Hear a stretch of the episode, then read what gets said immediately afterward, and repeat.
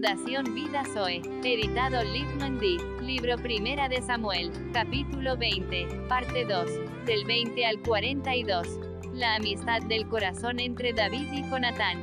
La forma como Jonatán comunicará el mensaje a David, en parábola para que nadie se enterase.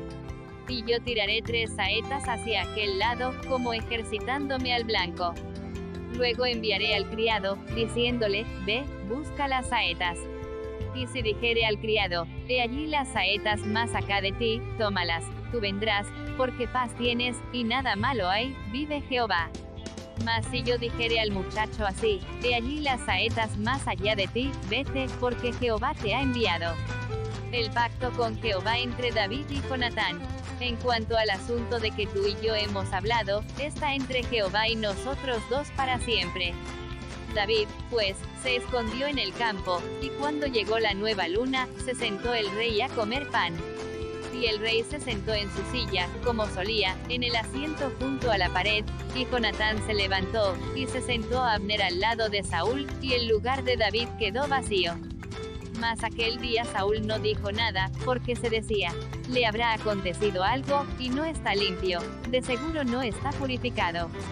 Al siguiente día, el segundo día de la nueva luna, aconteció también que el asiento de David quedó vacío. Y Saúl dijo a Jonatán su hijo, ¿por qué no ha venido a comer el hijo de Isaí hoy ni ayer? Y Jonatán respondió a Saúl, David me pidió encarecidamente que le dejase ir a Belén. Diciendo, te ruego que me dejes ir, porque nuestra familia celebra sacrificio en la ciudad, y mi hermano me lo ha mandado. Por lo tanto, si hallado gracia en tus ojos, permíteme ir ahora para visitar a mis hermanos. Por esto, pues, no ha venido a la mesa del rey.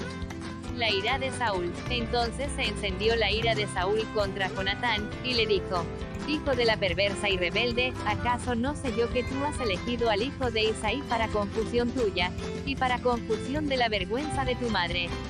Porque todo el tiempo que el hijo de Isaí viviere sobre la tierra, ni tú estarás firme, ni tu reino.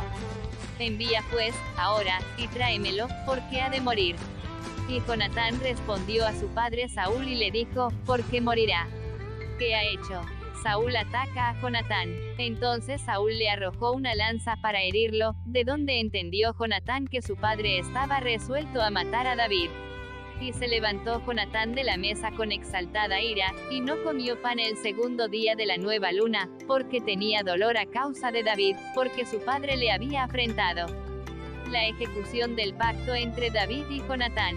Al otro día, de mañana, salió Jonatán al campo, al tiempo señalado con David, y un muchacho pequeño con él. Y dijo al muchacho, corre y busca las saetas que yo tirare. Y cuando el muchacho iba corriendo, él tiraba la saeta de modo que pasara más allá de él. Y llegando el muchacho a donde estaba la saeta que Jonatán había tirado, Jonatán dio voces tras el muchacho, diciendo, no está la saeta más allá de ti. Y volvió a gritar Jonatán tras el muchacho, corre, date prisa, no te pares. Y el muchacho de Jonatán recogió las saetas, y vino a su señor. El lenguaje de David y Jonatán pero ninguna cosa entendió el muchacho, solamente Jonatán y David entendían de lo que se trataba. Luego dio Jonatán sus armas a su muchacho, y le dijo, vete y llévalas a la ciudad. El quebrantamiento de David y Jonatán por la respuesta de Saúl. Y luego que el muchacho se hubo ido, se levantó David del lado del sur, y se inclinó tres veces postrándose hasta la tierra. Y besándose el uno al otro, lloraron el uno con el otro, y David lloró más. David y Jonatán se separan naturalmente más no en su corazón. Y Jonatán dijo a David, vete en paz, porque ambos hemos jurado por el nombre de Jehová, diciendo, Jehová esté entre tú y yo, entre tu descendencia y mi descendencia, para siempre. Y él se levantó y se fue, y Jonatán entró en la ciudad.